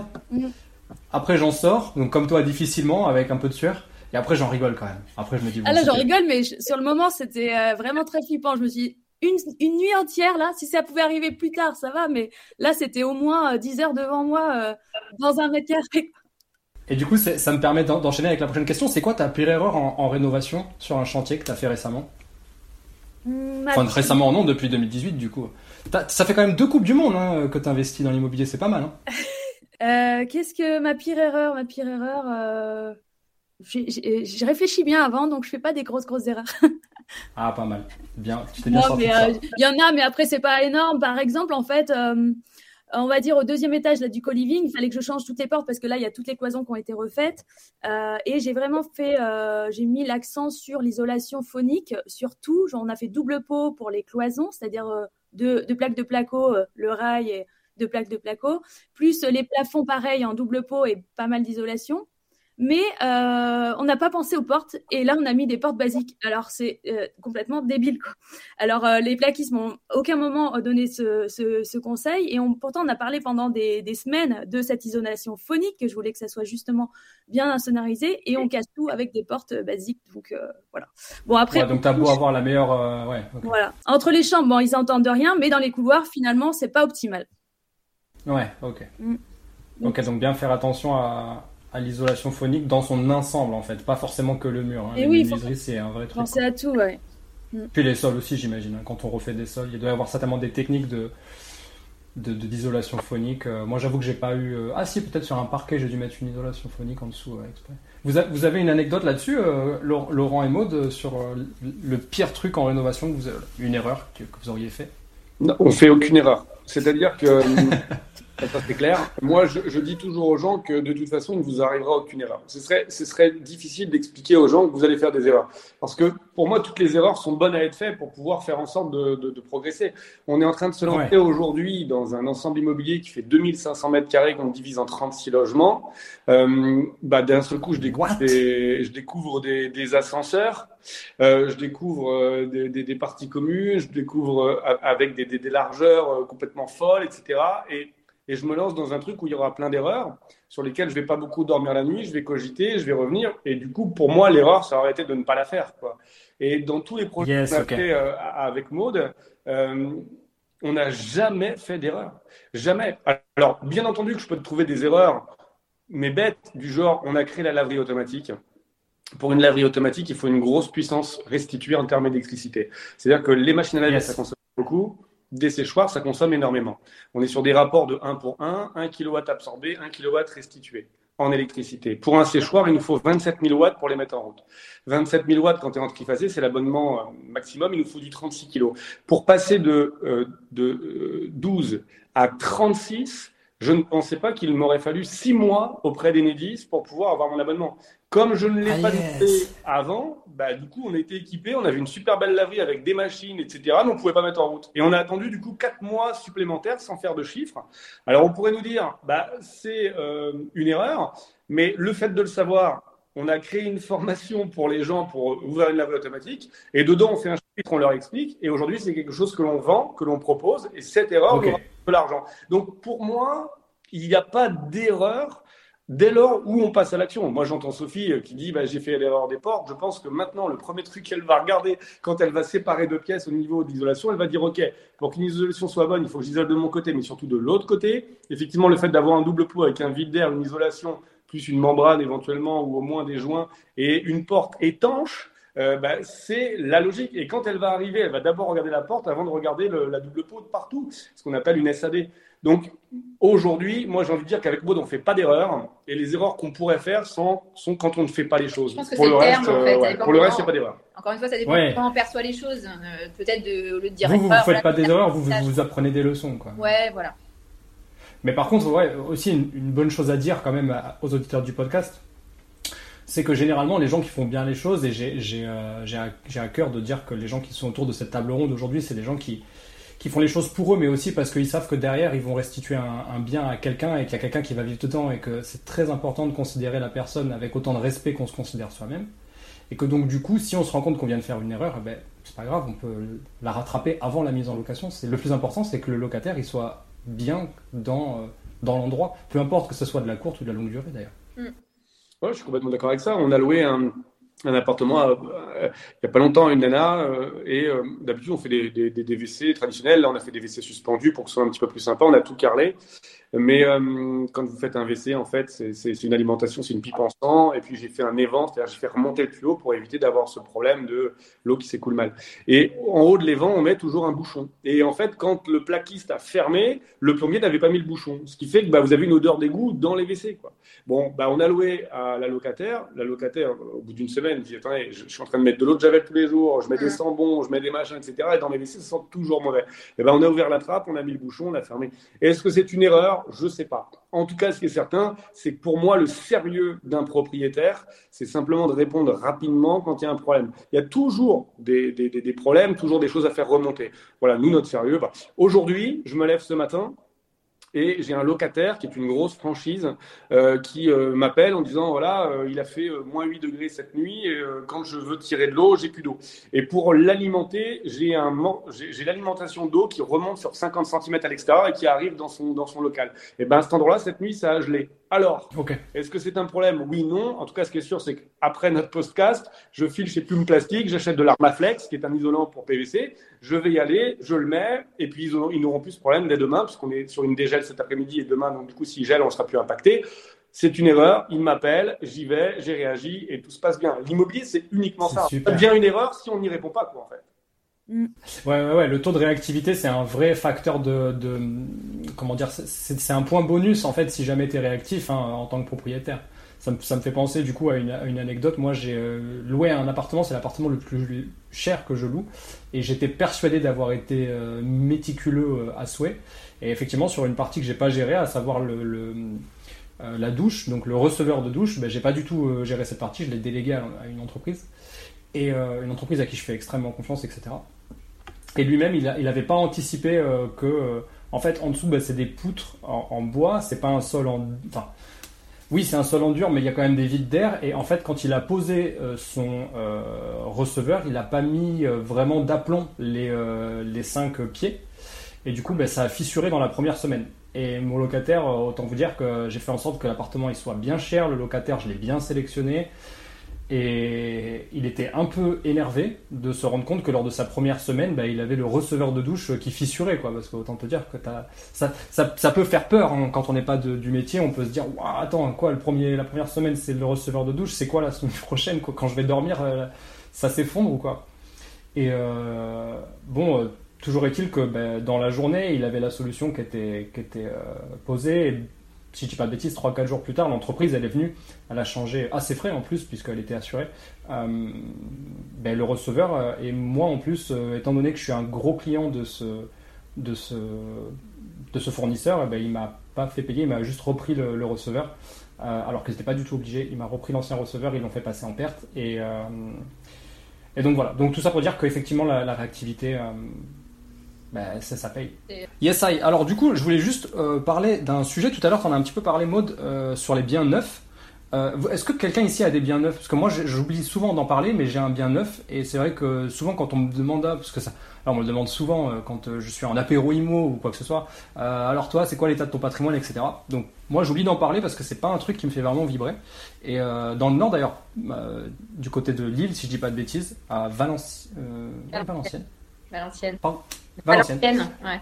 Ouais, ouais, tout à fait. J'ai euh, investi dans une dans, dans une auto-école. Euh, enfin, c'est un bien neuf. En fait, c'est une SCI. Je sais pas si vous connaissez le principe d'investir à plusieurs dans une SCI. Il y a des, il y a des tickets d'entrée. Donc, du coup, pour euh, quelque chose comme 15 ou 20 000 euros, bah, on est propriétaire d'une partie. Du, voilà. Donc, j'ai investi dans une partie d'une auto-école.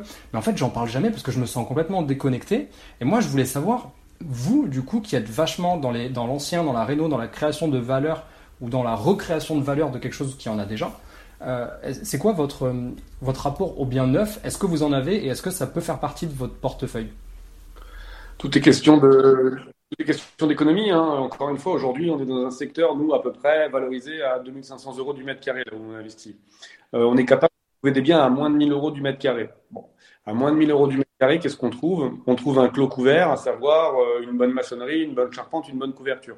Et on a besoin derrière de changer les huisseries, donc les ouvrants, les fenêtres, les portes, euh, refaire l'isolation, la plomberie, l'électricité, le placo, la peinture, les sols souples, cuisine, salle de bain. Bon, ce poste-là vaut entre 800 et 1000 euros du mètre carré quand on arrive à bien le négocier et quand on est sur des immeubles. Donc, ce qui veut dire qu'on achète à moins de 1000 euros du mètre, on se retrouve à 1000 euros en termes de travaux pour faire en sorte que le bien soit louable, soit un total à environ 2000 euros du mètre carré, dans une ville qui en vaut 2005. Quand on sait qu'aujourd'hui, et nous on a déjà fait construire plusieurs fois avec Maude, quand on sait qu'aujourd'hui, quand on fait construire, on est plus près des 2007, 2008 du mètre carré, et qu'on est soumis à l'augmentation des matériaux, parce que si vous faites construire, vous avez un contrat de construction qui vous stipule le fait que si l'acier fait plus 100%, eh ben on va vous répercuter la hausse au bout de 6 mois, 8 mois, 1 an, et vous devrez payer. Euh, aujourd'hui, ce serait quand même assez ridicule d'aller se lancer sur un projet où on va payer 2007-2008 du mètre, alors que pour 800 euros de moins au mètre carré, on est capable d'avoir la même surface pour la loi au même prix. Alors, ce qui n'empêche aucunement qu'on a fait et qu'on a toujours, euh, on a fait des constructions. Euh, et là, on a un projet sur un. C'est un projet un petit peu différent de ce qu'on a pu faire, mais euh, dans le sud, où on est en cours d'acquisition d'un terrain pour y faire une, une maison d'archi, avec l'objectif de pouvoir en profiter, mais surtout pouvoir faire de la location courte durée, mais haut de gamme. Donc voilà, on est sur de la construction, mais qui répond à certains objectifs qu'on s'est fixés. Voilà. Ouais, ouais, ok, donc le, le, neuf, euh, pourquoi pas, mais il faut que derrière, ça soit corrélé avec une renta, en fait. Potentiellement, ouais. Ouais, parce que là, sur la construction, on est à 500, 550 000 pour la maison, mais derrière, on est à le terrain. plus le terrain. donc, on est sur une enveloppe à 800, mais derrière, on est à 350 euros la nuit en basse saison et 450 euros la nuit en haute saison. Donc forcément. Voire plus en hein, haute saison, mais euh, voilà, mais, donc forcément, en fait, on se retrouve avec un projet qui, sur le papier, euh, est rentable, mais parce qu'on a mélangé de la construction neuve avec de la location courte durée. Donc, dès que vous faites de la location courte durée, qu'importe le prix où vous achetez, vous êtes rentable. Hein. J'ai beaucoup de gens qui me disent Ouais, mais j'ai trouvé un bien et je fais de la coloc ou je fais de la location courte durée et rentable. Bah mais bon, qu'est-ce qui n'est pas rentable? Tu peux, même prendre un crédit de 15 ans. Hein. Euh, nous, les premiers crédits qu'on a pris à l'époque sur SCI, c'était que du 15 ans. Tu mets, un crédit, tu mets un crédit sur 15 ans, tu fais de la LCD en face. Euh, en, euh, la LCD, au bout de 11 jours, 12 jours, tu es déjà en point mort. Quoi. Le reste, ça va vraiment être ton cas. Donc, si tu fais 20 jours dans le mois, tu fais 8 jours de marge. Ok. Et donc, du coup, ça me permet de rebondir sur le fait que peut-être que vous présentez tous vos dossiers en banque sous forme de location saisonnière, c'est-à-dire le combo société. Non. non, Vous présentez en classique mais avec la possibilité d'être encore plus rentable en LCD. On présente les deux, toujours les deux chiffres, mais encore une fois, la banque, surtout quand vous allez faire un investissement, euh, sur de la LCD, on est sur de l'aléatoire. Donc, au démarrage, quand vous n'avez pas. Voilà, donc la banque, euh, bah, tout ce qui est aléatoire, elle n'aime pas très bien. Euh, par contre, sur de la. Puis, quoi qu'il arrive, de toute façon, un projet, je parle comme on le fait nous, hormis la maison, ça c'est un peu à part, parce que je viens de vous parler, mais les autres, le calcul doit être fait sur de la location classique. La LCD, c'est le bonus, c'est le plus. De toute façon, quoi qu'il arrive, comme disait Laurent, ce sera toujours plus rentable. Euh, si tu fais un truc qui est bien, avec un concept, et peu importe, entre guillemets, même aujourd'hui c'est dans le trou du cul du monde, si tu as créé un concept, tu vas faire venir les gens parce que les gens vont vouloir avoir une expérience. Si on peut aller jusque-là. Mais au-delà de ça, quand on fait un projet quel qu'il soit, il ne faut surtout pas calculer la rentabilité sur de la LCD, mais de la rentabilité liée à de la location classique. Ça, c'est hyper important parce que demain, on ne sait pas de quoi est fait l'avenir. Euh, il y aura peut-être plus la possibilité de faire de la LCD tel que l'on le fait aujourd'hui. On voit bien, il y a des villes aujourd'hui, c'est très compliqué de pouvoir en faire. Euh, donc, il, voilà, il faut. Et puis, encore une fois, demain, euh, un Covid ou 11 revient, la LCD bah, sera pour, on l'a bien vu, hein, certains bah, qui vivaient que sur de la LCD, bah, ils se sont retrouvés dans des situations qui, à mon avis, n'étaient pas des plus confortables. et voilà, ça peut être amené à être arrêté ou autre. Donc, il faut faire le calcul sur de la location classique. Ok, super. Et donc du coup, toi Sophie, euh, c'est quoi ton, ton, ressenti par rapport au bien neuf? Est-ce que c'est un marché où tu as envie de t'exposer? Enfin, j'ai quand même l'impression qu'avec ton co-living, tu as gardé, euh, gardé la, la, maison, euh, la structure en elle-même, mais tu as tout refait à neuf.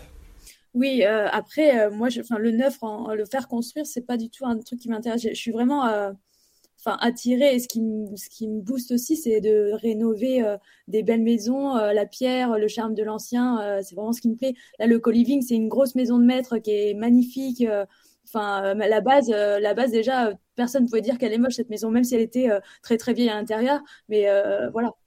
Enfin pour l'instant le neuf c'est pas ce qui m'attire j'ai encore pas mal de choses que j'ai envie de faire dans l'ancien ça serait quoi par exemple le, prochain truc que tu aimerais faire? Euh, bah, Là, je suis sur l'étude de plusieurs euh, biens euh, pour faire sûrement de la location courte durée sur un immeuble et peut-être un autre co-living et deux autres projets qui sont plus secrets. Donc voilà, donc je suis sur l'étude de tout ça. Et ben, parmi ces quatre, il y a bien un qui va sortir, peut-être deux, on verra. Voilà. Ouais, ouais. C'est bien, c'est bien d'en avoir plusieurs. Ça permet de, au moins de, sortir quelque chose à la fin. Ouais, parce qu'après, faut pas être faut, si on est trop sur qu'un seul, on va y aller coûte que coûte. Et puis, même si tout a changé dans les calculs, euh, si on y va et que finalement c'est plus rentable, c'est pas la peine. Donc, euh, vaut mieux en, étudier plusieurs à la en même temps qui nous intéressent. et s'il y a des J'ai bien pris note. J'ai pris note. Du coup, je te redonnerai un rendez-vous pour, euh, pour, pour écouter tes prochaines aventures. Ok. Et alors du coup, c'est vrai qu'on a tous ici un point en commun, c'est que bah, déjà on est des gens de terrain. J'ai l'impression qu'on aime foncièrement ça, euh, le, terrain, même si on est très présent sur Internet, hein, certains plus que d'autres, mais euh, mais euh, en plus de faire des travaux et d'être très présent sur la partie travaux, on aime beaucoup ça le terrain et on aime aussi rencontrer d'autres personnes. On aime beaucoup rencontrer d'autres investisseurs, peu importe leur niveau d'ailleurs, peu importe les, les, compétences, etc. J'ai quand même l'impression qu'on se nourrit beaucoup de l'humain et de l'autre. Et euh, alors moi, à mon échelle, j'essaie d'être présent à tous les apéros IMO de la région euh, autant que faire se peut. Euh, c'est pas toujours facile, mais j'adore être présent. Je fais aussi des séminaires, etc., des rencontres. Et d'ailleurs, on va tous se rencontrer en février. Le 4 février, on se retrouve tous sur un, bah, une rencontre euh, pareille de, passionnés ou d'investisseurs ou de futurs investisseurs à Rennes. c'est le 4 février. Est-ce que tu veux nous en parler un petit peu, Laurent? Je sais que toi, tu as déjà été, tu as participé et tu as même pitché, il me semble, sur cet événement. Ben, j'y suis allé une première fois, euh, j'ai pas compris, donc du coup, j'y suis allé une deuxième fois. T'en profites parce qu'il est plus avec nous, Mathieu. C'est bon, je peux le descendre là ou pas? Euh, Non, non, euh, c'est vrai qu'on ne fait pas d'événements gratuits avec Maud, on tourne pas mal en France sur des événements, on rencontre beaucoup de monde et puis bah, ça a été avant tout une rencontre humaine. j'ai beaucoup apprécié et je pense que, un peu comme les associations, Demain, on est en rendez-vous avec une personne avec qui on devrait s'associer pour un nouveau projet parce que humainement, ça passe. Quoi.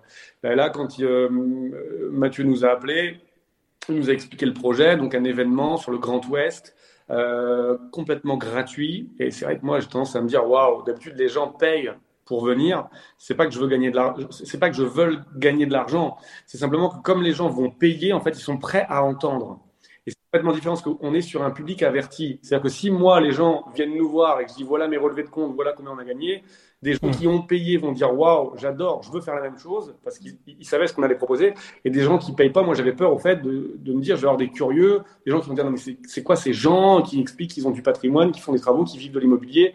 Euh, est-ce que c'est hmm. encore des gens qui se la racontent? Mais moi, du coup, je suis français, donc je suis jaloux, euh, donc j'aime pas, donc je vais me barrer. Et en fait, non, la première fois que je suis venu, on était. Euh, peut-être 180 personnes.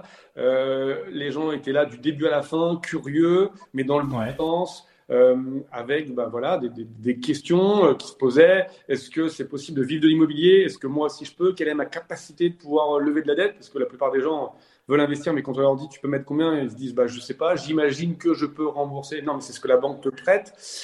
Donc première édition top, donc bah, ça s'est bien passé effectivement. là, il m'a dit est-ce que vous voulez venir sur la, sur la prochaine J'ai dit, dit Banco avec grand plaisir. L'idée, euh, c'était euh, bah, de pouvoir encore échanger, donner euh, un maximum de, de, valeur et de contenu parce que, bah, un peu comme Sophie qui a plein de projets, on a aussi des, des, des, projets sur lesquels bah, on, on, avance et du coup avec bah, des nouvelles expériences qu'on vient proposer. Il y a 4-5 ans, euh, on arrivait avec un événement où on parlait euh, euh, de l'immeuble de rapport. Il y a 3 ans, on arrivait en disant l'allocation courte durée dans l'immeuble de rapport. Maintenant, on arrive en disant le local en bas avec le distributeur de billets de banque ou la laverie automatique avec la LCD dans l'immeuble de rapport. Et, et, et, ça crée en fait un, un cheminement où euh, les gens arrivent et disent ouais, en fait, il y a encore quelque chose à faire. Quoi. Je peux encore optimiser mon parc, je peux encore euh, l'idée du locker Amazon, euh, ça va attirer du monde et je peux le mettre chez moi. Je vais prendre le contrat. Je vais... C'est des choses qu'on vient apporter et là, on vient pour la ah bah, la troisième fois. Ah, pour moi, ce sera la première, du coup. Parce que les... Pour toi, c'est la première, ouais, c'est ce que j'allais dire. Toi, tu n'avais pas, participé jusqu'à présent. J'étais en mode euh, maman, parce que euh, il y a aussi que, voilà, on a trois enfants, donc il faut aussi savoir euh, bah, les garder, s'organiser, et à chaque fois, ça tombait au moment où on avait les enfants. Là, bah, cette fois-ci, voilà, je serai, je serai de la partie, donc on sera tous les deux. Magnifique. Super. Et, Sophie, toi, tu n'avais pas participé encore, mais là, cette fois-ci, tu vas, tu vas participer pleinement aussi à cet événement avec nous. Oui, euh, bah, j'y suis jamais allée, donc ça sera un grand plaisir de découvrir. Et euh, je pense qu'il euh, y a déjà des, super intervenants, donc ça va être cool. Ouais. Bah, tu, vois, moi, ce que je pense de ce genre d'événement, c'est vrai que je me suis jamais, en, réalité, je me suis pas posé la question est-ce que c'est gratuit ou payant? En fait, je ramène vraiment ça à l'échelle de l'humain et qu'en fait, dans ce type de moment, vu qu'on va forcément partager avec énormément de gens, euh, l'idée, ça va être juste de pouvoir, euh, enfin en tout cas moi c'est comme ça que je le vis, de, de, de enfin moi je donne sans aucun problème euh, ce que je sais si, si quelqu'un me pose une question, mais surtout je vais essayer d'apprendre quoi. Je me dis il y a forcément quelque chose à apprendre de quelqu'un. Enfin tu vois, moi partager ce genre de moment avec des gens comme vous qui ont de l'expérience, euh, je suis sûr que je vais arriver avec ma petite liste de questions sous-jacentes, tu sais, dans un coin de ma tête en me disant ah, bah, tiens, je vais peut-être demander à Sophie, elle qui a tout fait toute seule, ou Laurent avec ses, son, son gros background BTP, tu vois, je peux peut-être lui demander, enfin BTP. Euh, vraiment, l'idée c'est de, c'est de réussir à tirer tout le monde vers le haut. C'est très difficile que tout le monde arrive au même niveau, mais en tout cas, chacun vient avec son niveau d'engagement. Quoi. On ne peut pas tous être au même niveau, effectivement. Et... Bah, de toute façon, le but, n'est pas de se comparer aux autres. Hein. Au contraire, non, je pense qu'on s'inspire. Enfin, il y a toujours à s'inspirer d'expériences des autres, quoi qu'il arrive, parce qu'on n'a pas le même cursus, on n'a pas eu la même vie, on n'a pas les mêmes expériences, les mêmes projets, les mêmes envies.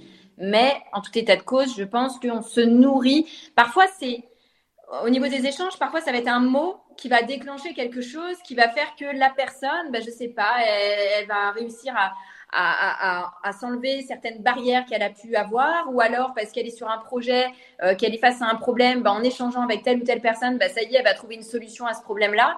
Donc, quoi qu'il arrive, des événements comme ça, et au-delà de ça, je pense mmh. que ces événements-là, euh, bah, parfois font naître aussi des affinités et surtout des associations, clairement. Parce qu'on sait qu'aujourd'hui, bah, arrive à un moment, on avance seul, mais on va beaucoup plus loin grâce à d'autres personnes et en s'associant, alors en se protégeant, parce que encore une fois, euh, euh, bah voilà, quand on s'associe, il y a aussi les conséquences qu'il peut y avoir en cas de que ce soit de, de, mésentente ou de décès ou autre. Mais quoi qu'il arrive, c'est quelque chose euh, qui fera que ça ne fera que grandir et développer les objectifs que l'on peut avoir grâce à ces associations. Et c'est souvent lors de ce genre d'événements, d'ailleurs, que ça peut venir euh, ou ça peut arriver, ou alors à d'autres événements, peu importe. Mais euh, quoi qu'il arrive, ça ne peut être que positif en fait. Enfin, selon moi en tout cas. Non, non, je suis, je suis assez d'accord avec ça. Mm. Bon, bah ça va être chouette. Et donc, du coup, euh, clairement, c'est le 4 février et c'est à Rennes. Ouais. Et on peut retrouver. Alors, Mathieu nous a lâchement abandonné pour, pour aller faire du business de son côté.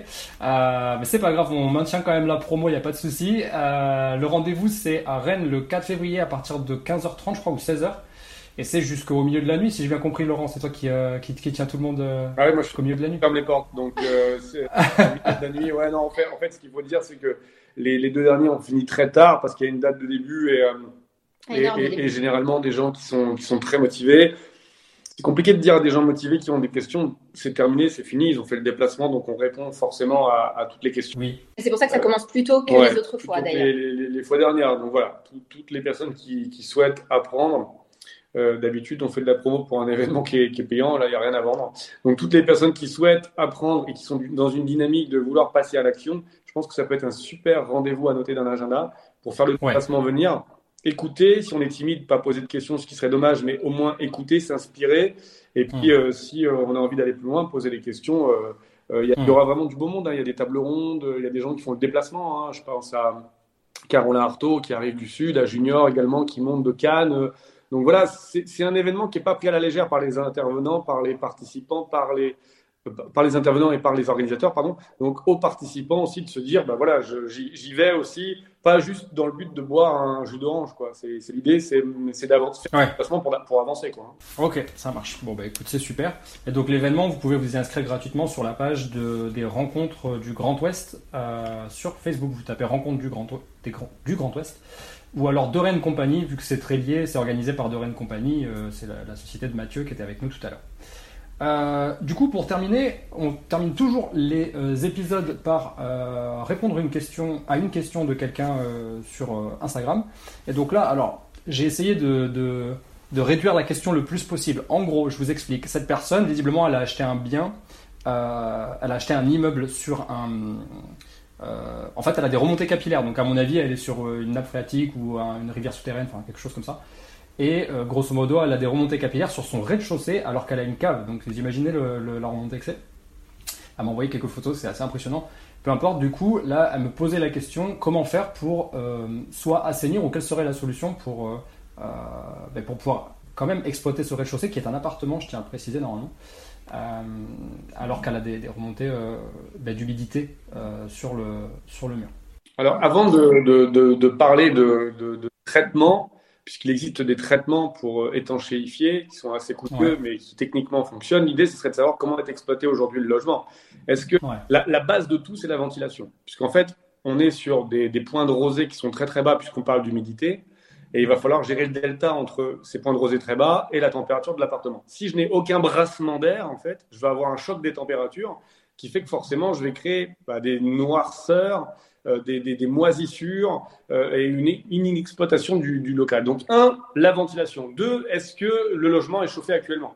Est-ce qu'aujourd'hui, bah, j'apporte une source de chaleur qui me permet de pouvoir traiter et d'avoir bah, une différence de température ou bah, juste je suis euh, complètement fermé, cloisonné, pas d'air, pas de système de, de, chauffage. Et là, pour le coup, j'ai tous les feux qui sont en vert pour avoir des remontées capillaires. Donc, euh, des remontées euh, d'humidité, donc par capillarité, et pas des remontées capillaires. Pour préciser. je, me, reprends, mais. Remontée capillaire. J'ai dit, j'ai dit remontée capillaire Non, non, moi, c'est des ah remontées par capillarité.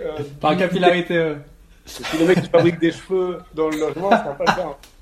Donc, donc à cause de l'humidité. savoir un, petit peu plus. Et moi, j'ai eu le cas sur un de nos participants à notre mastermind euh, qui se reconnaîtra, il s'appelle Mehdi, sur lequel euh, il avait acheté un, appartement. Il a tout refait. Euh, et au moment de le louer, genre à trois semaines de le louer, il retourne dans l'appartement et il voit plein sur les nouvelles peintures, sur les nouveaux placos, plein de traces noires, des points et ça remonte. Et en fait, juste le fait de ventiler, puisqu'il n'y avait pas d'électricité encore et il n'avait pas mis la ventilation, juste le fait d'allumer la ventilation sans pour autant chauffer plus, bah, les traces se sont arrêtées euh, du, moment où il a mis la, VMC. Donc voilà, on peut les traiter de différentes manières. Il y a la phase brutale à dire je rends le, truc en mode blocos et je vais traiter, et là c'est assez coûteux. Ou alors déjà, c'est le fait de beaucoup ventiler et de chauffer l'appartement. Après, Sophie, si tu as d'autres euh, d'autres choses. Euh, Juste pour préciser, Sophie, quand même, avant que tu répondes, d'après les photos, le, bien, il est en fait, il est en, en, mode complètement détruit. Il est en attente de travaux, quoi. Il est, il est à nu. Et euh, évidemment, il n'est pas chauffé, donc forcément, ça va peut-être. Euh, ouais. c'est marrant parce que justement, j'ai ce problème-là. Actuellement, euh, il y a un de mes locataires du co-living. C'est dans la chambre que j'ai fait dans l'ancien poulailler. Donc effectivement, on est dans une circonstance qui est un peu particulière. Ben, donc en fait, le froid et l'humidité deviennent dans tous les, de tous les sens, tous les côtés, plafond, sol. donc du coup, effectivement, c'est une pièce qui est plus dure à, à traiter en termes d'humidité et puis du froid. Donc, euh, il commence à me dire que effectivement c'est euh, humide et que euh, ben c'est dur à chauffer. Mais oui, enfin c'est le cas. Et puis c'est pas un manque de d'isolation, c'est c'est juste qu'il faut effectivement chauffer plus dans cette pièce et bien ventiler. Donc il y a une ventilation, peut-être pas assez. Là, il faut peut-être faire des efforts supplémentaires, faire d'autres ouvertures, peut-être derrière les placos aussi, faire des petits points d'ouverture pour que l'air puisse circuler derrière le placo, parce qu'en fait Juste derrière euh, le placo, on a un mur qui donne sur une rue et qui prend toute l'eau quand il pleut, par exemple. Donc, je pense qu'il y a ça aussi qu'il faut traiter. Donc là, il y a des efforts à faire peut-être euh, là-dessus. Euh, donc, ventilation, chauffage, ça revient à ce que dit Laurent. Ouais, j'avais vu, du coup, en faisant quelques recherches pour, pour la personne, évidemment, j'ai j'ai un, petit peu répondu avec ce que je savais à l'instant T. J'ai vu qu'il y avait une technique qui consistait bah, à plaquer de manière tout à fait euh, régulière euh, le mur avec euh, de l'isolant, etc. Et en fait, avant de, de, de, faire les finitions, replaquer, mais à, à quelque chose comme un centimètre et demi sur tasseau, en fait, pour, je, je, sais pas très bien comment l'expliquer, mais en fait pour créer une sorte de vide sanitaire. vide d'air, ouais, ouais, c'est ça, tout vide d'air. Ouais. ouais, en fait, le, le, le, fait de créer un vide d'air, en fait, ça va emprisonner et en fait, on va avoir cette, ce brassement d'air qui sera fait en amont de rentrer dans la pièce et on n'aura plus ce problème. Mais un peu comme, euh, en fait, quand des gens euh, font une piscine à l'intérieur de leur maison et construisent un, un, local tout autour, en fait, la température de l'eau, pour que ce soit agréable dans une piscine, elle est entre 27 et 28 degrés. C'est là où on se sent bien pour pouvoir euh, nager. si vous mettez l'eau à 27-28 degrés et que vous chauffez pas votre local, qu'est-ce qui va se passer? En fait, la, la, la chaleur de l'eau va créer de la condensation euh, puisque bon, on aura chaud 27-28 et on aura un local qui sera peut-être à 10-12 degrés, donc ça crée de la condensation, ça va créer des micro-gouttelettes d'eau sur le local et ça va venir couler. Donc vous aurez de l'extérieur un effet où on ne voit pas la piscine puisque on a un choc des températures. Donc, qu'est-ce qu'on met dans des piscines? On met ce qu'on appelle des déshumidificateurs. Donc, la désu, en fait, elle va permettre d'aspirer l'air humide et la rejeter sèche.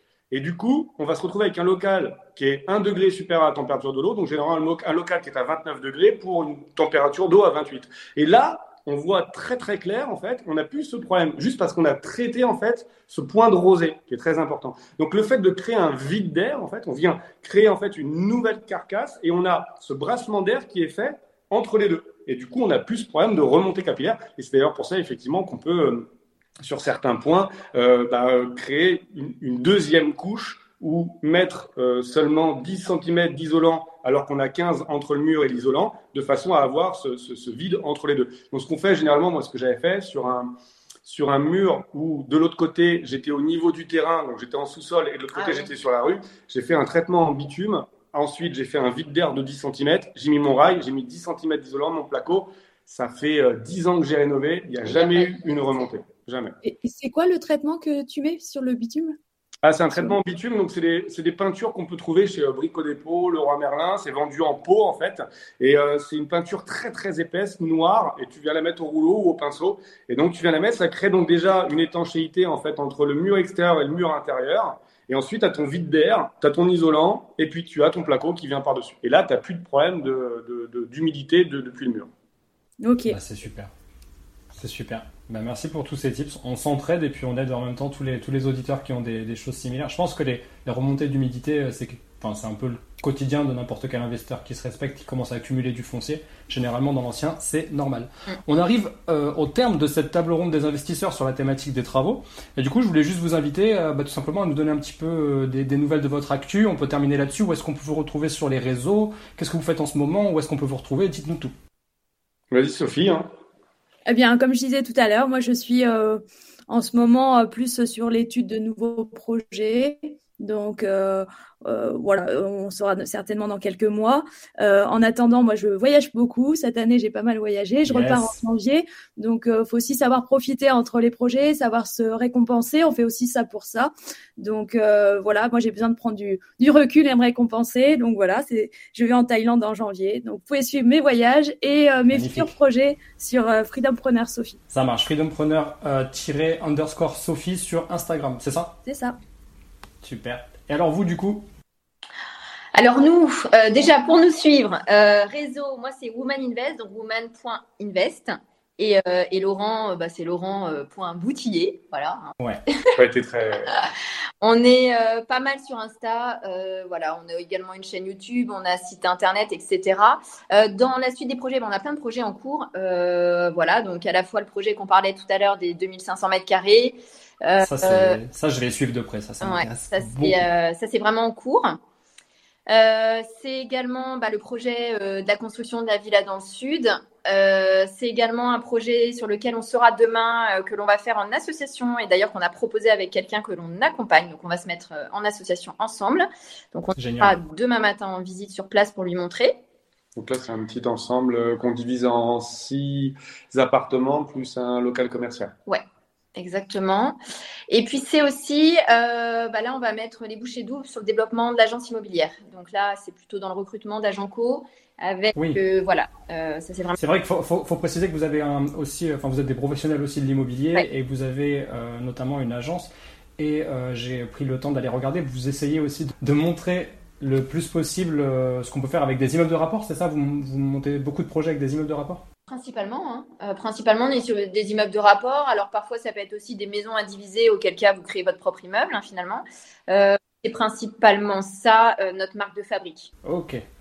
Donc du coup, ben, on maximisera en maximisant le, lien directement de votre agence immobilière dans, dans, la description et de vos réseaux sociaux. Laurent Boutillier et Woman Invest sur Instagram, c'est ça Exactement. Super. Super. Ben, merci beaucoup. Merci à toi, cher auditeur, d'avoir été là jusqu'au bout. Et puis, on te donne rendez-vous euh, ben, le 4 février, du coup, à Rennes. Hein. Exact. Si tu as, tout écouté, ben, tu, trouveras le lien dans la description. Et merci à vous pour, euh, pour votre présence euh, lors de cette table ronde. Merci beaucoup. Merci. Salut, salut. Salut, salut.